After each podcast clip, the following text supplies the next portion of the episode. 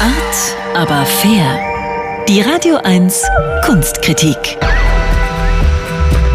Mit Cora Knoblauch. Guten Morgen, Cora.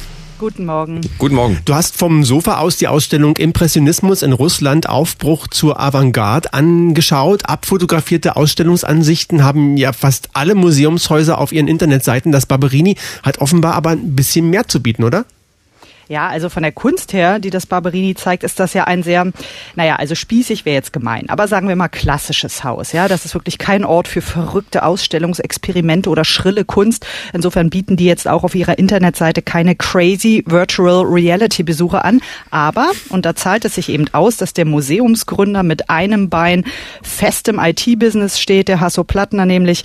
Das Museum hat eine wirklich solide Online-Performance mit vielen Optionen auf die Beine gestellt hergestellt. Die ist bedienerfreundlich und von sehr guter Bildqualität. Das ist ja auch nicht ganz unwichtig, wenn man sich diese Fotos so klein auf dem Bildschirm zu Hause anschaut. Unter anderem eben auch Führungen, die zu einem fest gebuchten Termin stattfinden und von einem echten Menschen, also einem Museumsguide gemacht werden, aber eben völlig safe von zu Hause, vom Sofa aus. Wie funktioniert denn genau so eine Online-Führung? Also die Besucherinnen und Besucher sitzen zu Hause am Bildschirm und im Ausstellungsraum läuft der Guide mit einer Kamera rum und zeigt dann die Bilder? Nee, alle bleiben zu Hause. Wir waren per Zoom-Meeting zusammengeschaltet, also zwei Guides plus ungefähr 35 Besucher.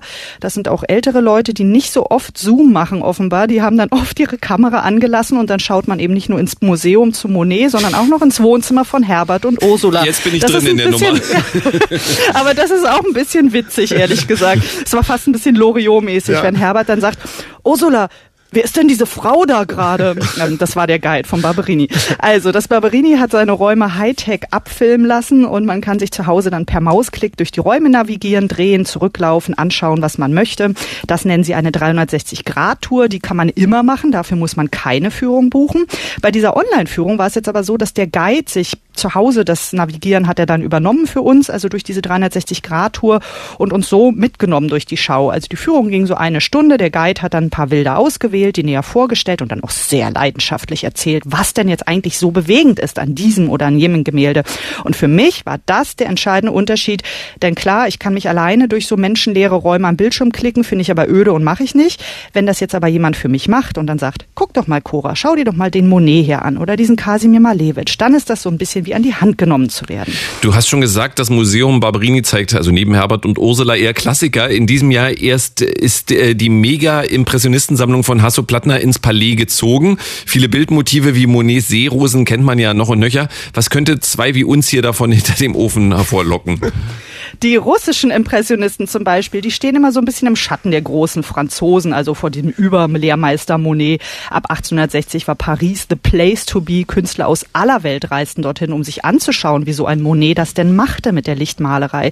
Was ich nicht wusste, unter den vielen russischen Malern, die auch nach Paris reisten, waren auch Frauen, wie zum Beispiel Natalia Goncharova. Und die wurde dann schließlich eine der Wegbereiterin der Avantgarde in Russland. Also die hat den Impressionismus noch viel weiter getrieben was sie dann macht, ist schon eher expressionistisch, also wilde blaue Himmel, orange leuchtende Berge. Das ist schon ganz nah dran am deutschen Expressionismus. Das war für mich eine große Entdeckung. Aber, und deshalb habe ich auch diese Schau ausgesucht für heute, man muss eigentlich gar nicht irgendwas Neues lernen. Ja, also diese im Sonnenlicht flirrenden Landschaften mit schön gekleideten Menschen im Weizenfeld. Man fühlt so 35 Grad im Schatten. Dann auch klirrend kalte, blau-lila-weiße Winterlandschaften. Ich finde, jetzt am Ende des Jahres darf man die sich auch einfach so reintun und genießen, ein bisschen Lebkuchen neben das Sofa stellen, leise Tschaikowski anmachen, dann aber das Mikro aus, weil sonst auch Herbert und Ursula den Tschaikowski hören und sich eben vom Barberini Guide durch Paris und Moskau tragen lassen. Ich finde das wunderbar.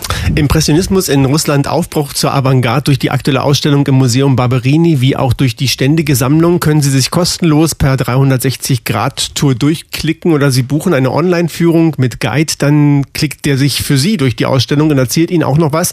Kostet drei Euro, die sich lohnen Millionen, sagt Cora Knoblauch. Alle Infos auch auf radio1.de. Vielen Dank, Cora. Gerne. Art, aber fair. Ebenso. Die Radio 1 Kunstkritik. Jetzt auch als Podcast.